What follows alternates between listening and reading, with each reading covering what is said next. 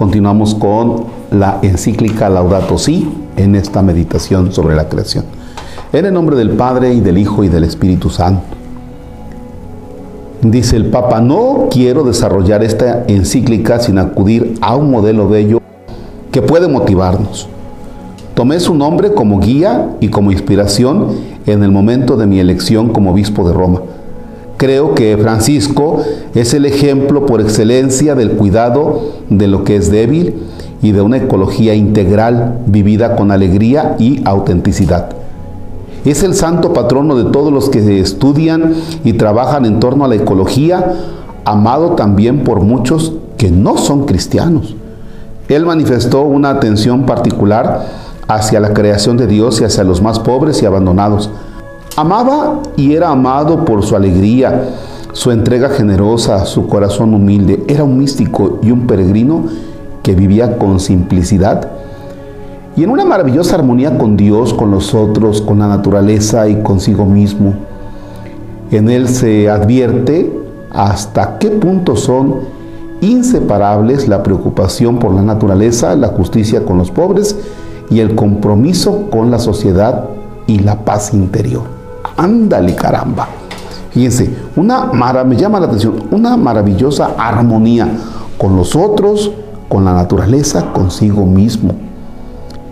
Y dice, es posible ver en el santo la preocupación por la naturaleza, la justicia con los pobres, el compromiso con la sociedad y la paz interior. O sea, San Francisco tenía todos estos detalles. ¿eh? No nada más era el cuidado de la creación, sino también es la paz interior. Y no nada más es la creación y la paz interior, sino también la solidaridad con el necesitado y no solamente se queda en el plano de lo humano, eh, cuidado de la ecología, la paz interior y, y, la justicia con el otro, sino en relación con Dios. O sea, tiene cuatro puntos. a ver si usted los pudiera también echar a andar, esos cuatro puntitos. Hay algunas eh, religiones o existen algunas este, doctrinas que es sí mucho interior, mucho de ecología, pero olvidándose del, prójimo. O tal vez a veces nos consideramos buenos porque, con, porque cuido de la creación, cuido también del necesitado, mucha paz interior, pero me quedo en lo humano pensando que pues que nada más lo hago porque soy muy fregón. No, San Francisco lo hace en cuanto que se sabe también en dependencia con Dios. O sea, esos cuatro puntos son interesantes. Me agradaron para mí, ¿eh? Su testimonio nos muestra también que una ecología integral requiere apertura hacia categorías que trascienden el lenguaje de las matemáticas o de la biología y nos conectan con la esencia de lo humano. Así como sucede cuando nos enamoramos de una persona, cada vez que él miraba el sol, la luna o los más pequeños animales, su reacción era cantar incorporando en su alabanza a las demás criaturas. Él entraba en comunicación con todo lo creado y hasta predicaba a las flores invitándolas a alabar al Señor como si gozaran del don de la razón. Su reacción era mucho más que una valoración intelectual o un cálculo económico, porque para él cualquier criatura era una hermana unida a él con lazos de cariño.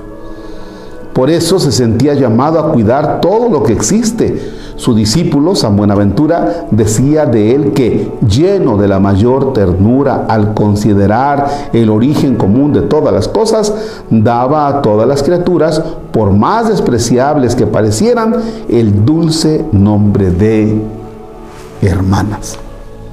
Esta convicción no puede ser despreciada como un romanticismo irracional. Sí, porque yo estaba pensando precisamente eso, ¿no? Cómo se te ocurre estar llamando hermana Flor, hermana. Y, fíjense la aclaración, dice, esta convicción no puede ser despreciada como un romanticismo irracional, porque tiene consecuencias en las opciones que determinan nuestro comportamiento. Si nos acercamos a la naturaleza y al ambiente sin esta apertura al estupor y a la, y a la maravilla, si ya no hablamos el lenguaje de la fraternidad y de la belleza en nuestra relación con el mundo, nuestras actitudes serán las del dominador, del consumidor o del mero explotador de recursos incapaz de poner un límite a sus intereses inmediatos. ¡Wow!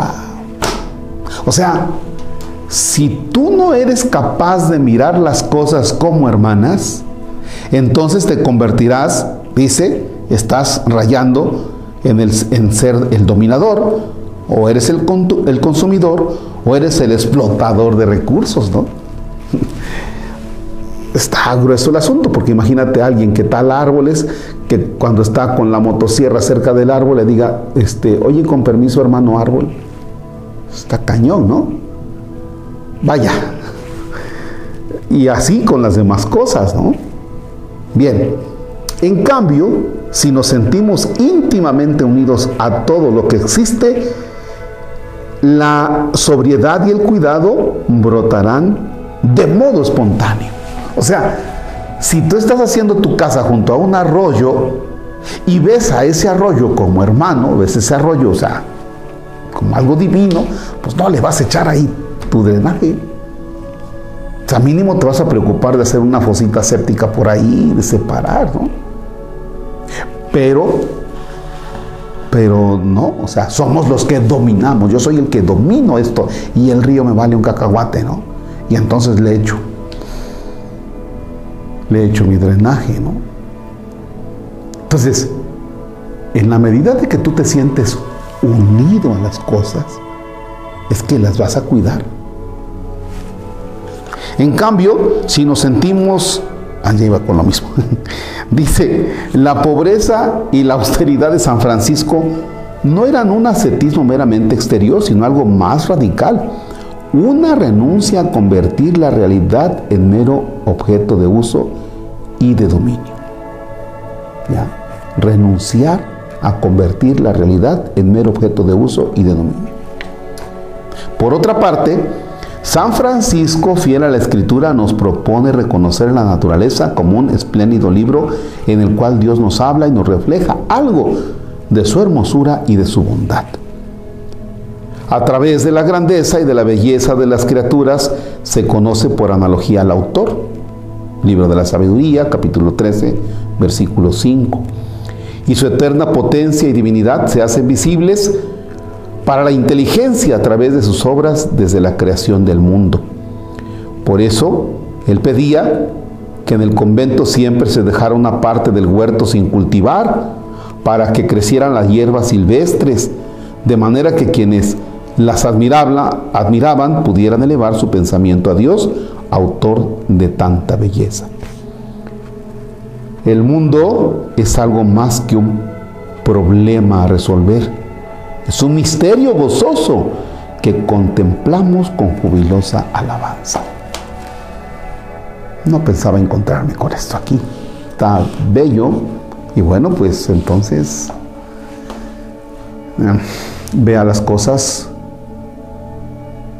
no como algo que están para que usted las use. Vea las cosas como algo que usted está íntimamente unido. ¿Para qué? Para que de lo más profundo de usted las quiera cuidar. ¡Wow! Ánimo.